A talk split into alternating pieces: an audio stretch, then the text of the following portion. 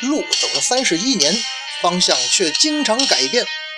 头发不再全是黑色，内心却仍是匆匆那年。酒四十八度，但每句醉话都是肺腑之言，迷雾真真假假，全任凭后人笑谈。历史上下千年，今日也只是明日的昨天。二零一六，生活虽然依旧苟且，但是你别忘了，生命还有呢，诗和远方。让咱们一起聊聊历史的迷雾吧。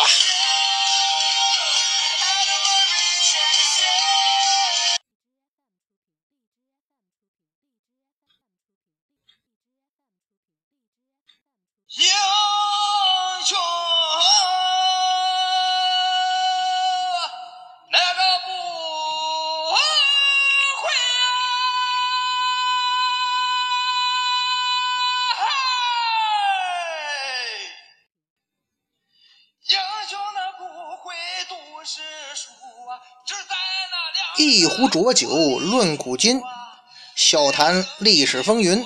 哎，各位好，欢迎收听文昌书馆为您出品的节目，我是主播君南，说水浒道好汉。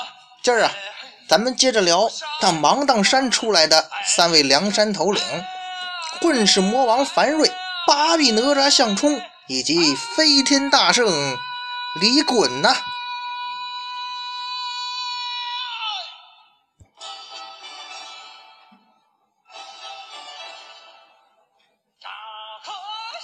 上一回咱们说到啊，这个九纹龙史进呢，带着那个少华山他们那伙那三个头领，带着自己少华山原班人马，浩浩荡荡到了芒砀山。人家的目的呢是准备打一场轻轻松松的歼灭战。可是啊，当少华山这帮人站住阵脚，芒砀山的人也从芒砀山上冲下来了。这书中写呀，史进是立马横刀往对面一看，见芒砀山就有两个头领出现在阵前。哎，这情报不是说有仨头领吗？怎么出来俩呀？貌似芒砀山大寨主他就根本没出战呢。莫非是被我这个威名吓的？或者人根本就看不起我们少华山这帮人呢？正当这位九纹龙他疑惑的时候呢，那些没有见过世面的、不懂规矩的芒砀山小毛贼，他竟然开始行动了。不对呀，这可不合咱绿林江湖的规矩呀！这必要的程序都没走，你怎么就动上手了呀？你又不是韦小宝是吧？这也太不像话了呀！喂，有人说了，不对呀，这交战还需要什么程序啊？哎。这这您就外行了吧？他这一般呢，这绿林江湖帮派动手之前，您起码得自报家门吧，报一报这江湖地位和辈分，看看咱能否是化干戈为玉帛，或者呀，把这次咱双方的冲突缘由啊，咱解释一下，起码你放放狠话呀，咱定下一个交手的规矩，是吧？咱俩是单挑啊，还是群战呢？那都得一一说清楚，不是？那再不济的，您得来个什么来将通明，何故犯我山寨？这种简单交流得来一句吧？你怎么着也得亮个相啊，是不是？不摆造型出来混什么江湖啊？哼哼。那位说啊，您去了，您算了吧啊！这芒砀山呐，人不讲究这江湖规矩。我们是小毛贼，行了吧？我们根本就不按套路出牌，咱一见面那就二话不说，舞动团牌。滚入阵中是大开杀戒呀！哎，真是一帮没有见识的小毛贼呀！可是啊，您少华山，您这帮人再怎么瞧不起芒砀山，您得承认一点，芒砀山这套打法，它绝对高效啊！这乱拳打死老师傅，何况您还不是什么老师傅呢？话说这个项冲和李衮团牌护身，是快速杀了过来。他们在离少华山人马远的时候呢，咱们前面讲他的武器了吧，有飞刀，有标枪，那就可劲儿招呼呗。那闯入阵中呢，就用铁标枪、大宝剑可劲的抡呐，遇马砍马腿，是遇人砍脑袋，这可是真狠呐。而少华山这帮所谓好汉们，哪里见过这种不要命的打法呀？虽然说少华山这帮人呢，也号称什么悍匪，嗯，这东西啊，您得分跟谁比不是？您遇到芒砀山这些这种不要命的打法，这少华山这些气势就不足了。这就应了那句俗话，对吧？愣的怕横的，他横的怕不要命的呀。因此啊。芒砀山把少华山是毫无疑问打的大败呀，只有转身逃命的份了。牛哄哄的史进一行人失败了，尽管他们这些人当中啊有史进的勇猛，有朱武的智慧，可他们还是败得很惨，很惨呢。那位说，那少华山为什么败得这么惨呢？其实咱们要真的来个赛后总结的话呀，这原因呢，你起码有三个方面。首先，双方领导人的态度决定了这次战斗的胜负。以史进为首的少华山明显是犯了轻敌的错误呀。他们以为啊，凭着少华山这伙人的综合实力，拿下小小芒砀山是不费吹灰之力呀。可是，这哥几个忘了那句江湖上有名的戒言，什么呀？人外有人，他天外有天呐！你九纹龙怎么就知道这江湖上没有能够战败你的江湖势力啊？你觉得你的兄弟们勇猛而且狠辣？哦，难道说这江湖上没有哪个江湖势力比你们更厉害了？所以呀，这就是史进这些人轻敌的举动，让他们在这个芒砀山下呀，并没有做好防御的充足准备。轻敌嘛，因此必然要吃大亏呀。相反，人家芒砀山这边，他们对双方的实力应该是有比较清醒的认识啊。这个而且有冷静的分析，所以梁山坡，哎，其实他们不清楚来的是少华山的人，是吧？他们只认为这是梁山的人马。梁山的人来到芒砀山，他们不跟梁山坡正面硬抗打消耗战，而是用他们最熟悉的战术。重视对待这个梁山泊的人马，所以呀，他们呢以彼之长攻彼之短，加上呢对方又轻敌，所以就取得了这场战斗的胜利啊。其次一点，芒砀山采用的是奇袭啊，咱们说不打招呼就开打嘛，这个功效应该说是非常起到奇效了。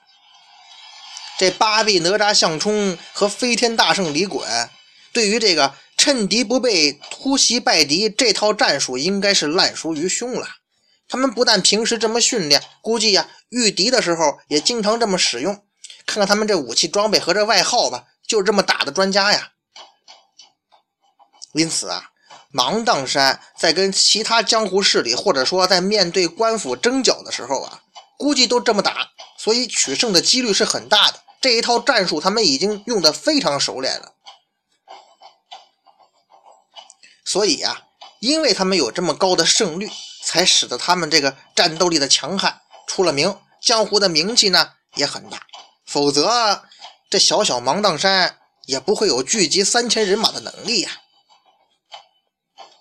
史进他自以为上了梁山，有了名门大派是吧？大公司的境界和矜持了，对于所谓的大兵团作战模式，应该是比较痴迷。就舍弃了原先那种小快灵的土匪突袭战术，这样一来，在芒砀山的突袭面前，你岂能不败呀？当然，还有一点，就是双方战斗人员的作战态度，可以说决定了战争的胜负啊，这是非常重要的。这场战斗刚一开始，项冲和李衮那是带头杀入敌阵呢。小喽啰是随后拼命掩杀，可以说是上下齐心，奋勇上前。咱反观这史进为首的少华山这帮人，这领导层除了他史进，还有一些勇气和武力之外，什么朱武、陈达、杨春这些人，遇到暂时的挫折，他自己阵脚先乱了，谁也不顾谁，各自逃命。你说你们仨都逃命了，那些小喽啰怎么可能会拼命抵抗呢？这样一来，兵败如山倒啊！应该说是树倒猢狲散，好像更合适啊。这么一来，少华山大败，颜面散尽。不过呀，他们的这次败逃啊，还真没有给咱们留下多么深的印象。哎，其实啊，哪个将军敢说自己是常胜将军呢？胜败乃兵家常事嘛。可是啊，让咱们记忆深刻的是什么？就是少华山这三位副将，就这三位啊，他遇事就扔下史进跑，这已经成光荣传统了。从一开始到最后，他都这么干的。而史进呢，被他的兄弟兼部下扔下，独自逃命的事儿，其实已经发生不止一次了。哎，像这样的队伍，这种基层领导人，你说这种队伍？哪来的强悍战斗力呀？这样的部队焉有不败之理呀？这就像咱们这个解放战争时期啊，国共两党在解放战争中的军事斗争中经常说的那样，共军这边是军官冲锋的时候喊“跟我冲”，对吧？国军的军官军官在冲锋的时候是高喊“给我冲”。虽然说是笑谈，可这一字之差。就代表了这两支军队啊，对待战争、对待胜负，包括对待士兵的不同的态度。大家不要小看这些细节呀，往往就是这种态度上的不同，让战争的天平啊，它不住的倾斜。我想，最终那个给我冲的，一定会在战场上一败涂地吧。所以说呀，态度决定一切。那咱们回到眼前这场。少华山与芒砀山的战斗，项冲和李衮人家可是充分发挥身先士卒、以身作则的领导作用啊，带头冲杀。那人家能取得这场战斗的胜利，就不足为奇了。其实大家伙在生活中也是这样，你做领导的，你想让部下给你出力、给你卖命，你让他给我冲肯定不行啊，你至少也得跟我上吧。在这场战斗当中啊，少华山虽然败了，也表现出了史进这位主将的不俗之处啊。为什么这么说呀？因为在战事不利的时候啊，史进等四个人是挡不住项冲、李衮这漫天飞舞的飞刀啊和标枪。这形势不妙，少华山也不是迅速溃败啊，而是后军先走。哎，史进呢在前面是奋力抵抗，这样呢。咱们即使敌不住这芒砀山呢，也只是退却，算不上崩盘溃败。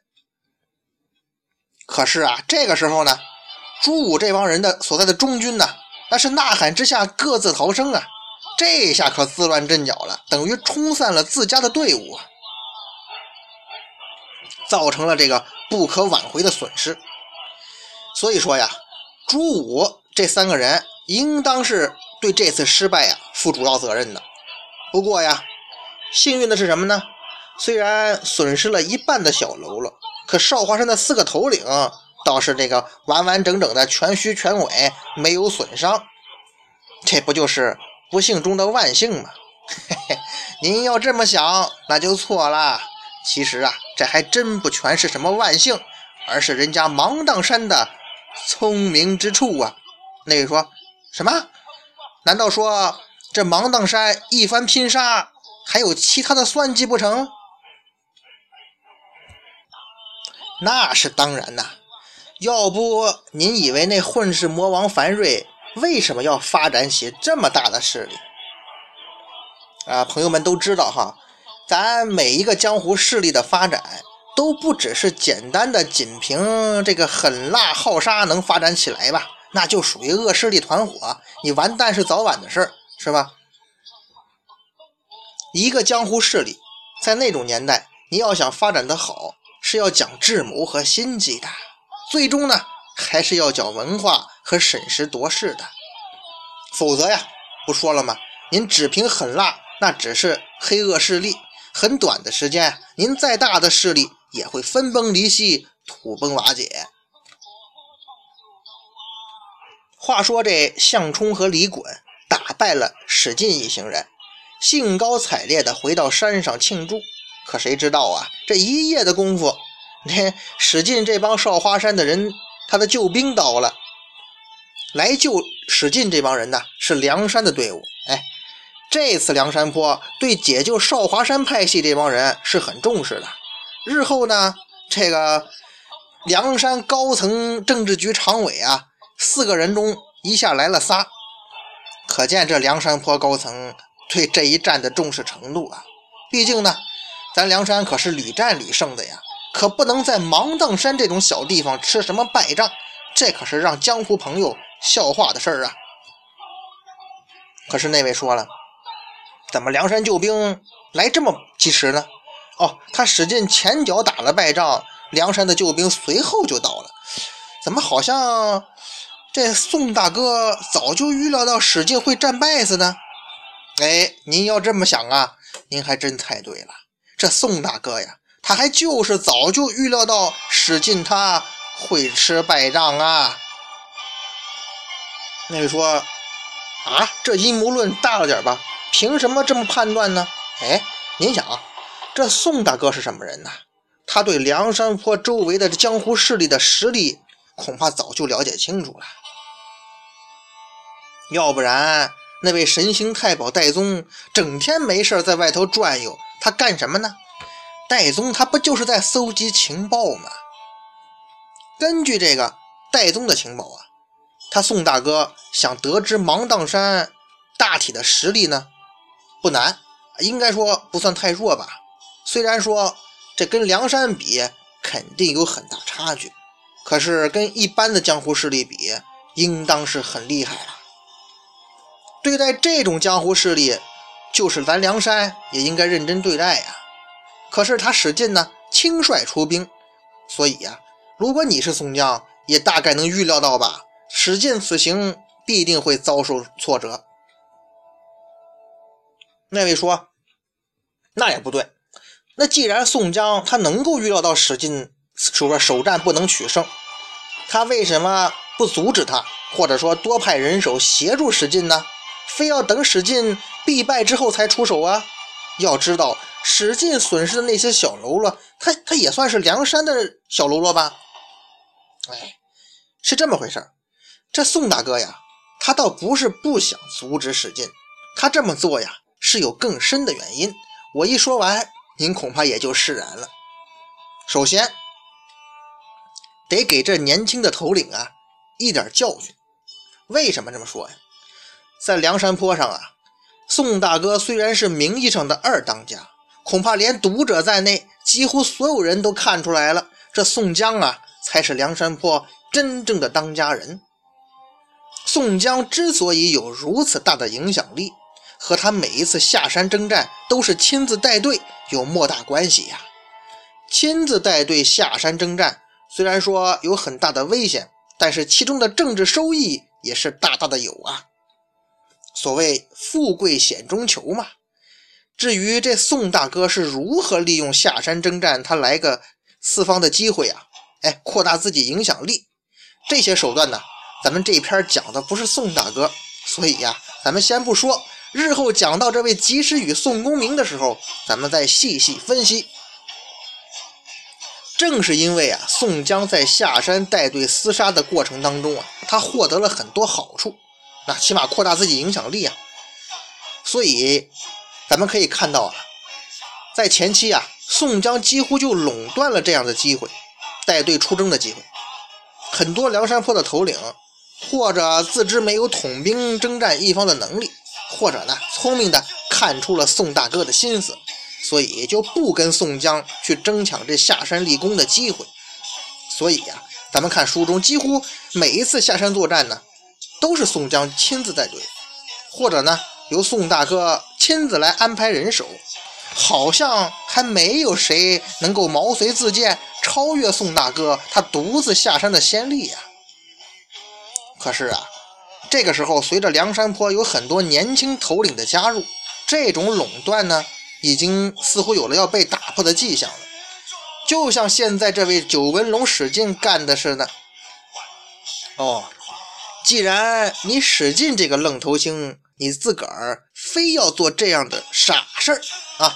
你要做抢宋大哥风头的傻事儿，对吧？好，那你哥哥宋江，我就借个机会给你啊，让你去受一个不大不小的教训，让你知道，让你们都知道，抢着宋江哥哥的风头，哼，会吃亏的。第二点呢，就是咱要趁机呀，给那些怂恿年轻头领闹事的人呢，重新声明一下咱梁山坡的规矩。哎，这话说的模棱两可呀，什么意思呀？其实啊，不管是这个《水浒》的读者也好，还是很多研究者也好，几乎大家伙啊都确认一点，在梁山坡内啊是有几个势力非常大的帮派的，梁山是有派系的。而且这些派系的势力呀，也挺大。就是宋大哥这样的极善于分化瓦解这些政治势力的一个政治太极高手，在面对这些各大势力的时候啊，有时候也就会束手无策的。但是在宋大哥看来，虽然我宋江暂时没有机会搞垮一些大佬，可是呢，我可以通过敲打你们的小弟来达到警示你们的目的。哎呀，那位说这话说的更深了，赶紧说明白点儿。嘿，意思就是什么呢？少动小心思，在梁山坡，我宋江才是真正的当家人呢。那位说了，那你说宋大哥这是警示，那作用起到了吗？事实上啊，尽管宋江费了这么大的心机，可是很遗憾，他并没有达到自己的目的，或者说呀。他并没有全部达到自己的目的，不但宋江的目的没有达到预期，他的这些小心思呀，还引起了一个人的极度反感。就是这个人的反感，让宋江在日后做很多事情的时候呢，都缩手缩脚，他是顾虑重重啊。那么，这个人他是谁呢？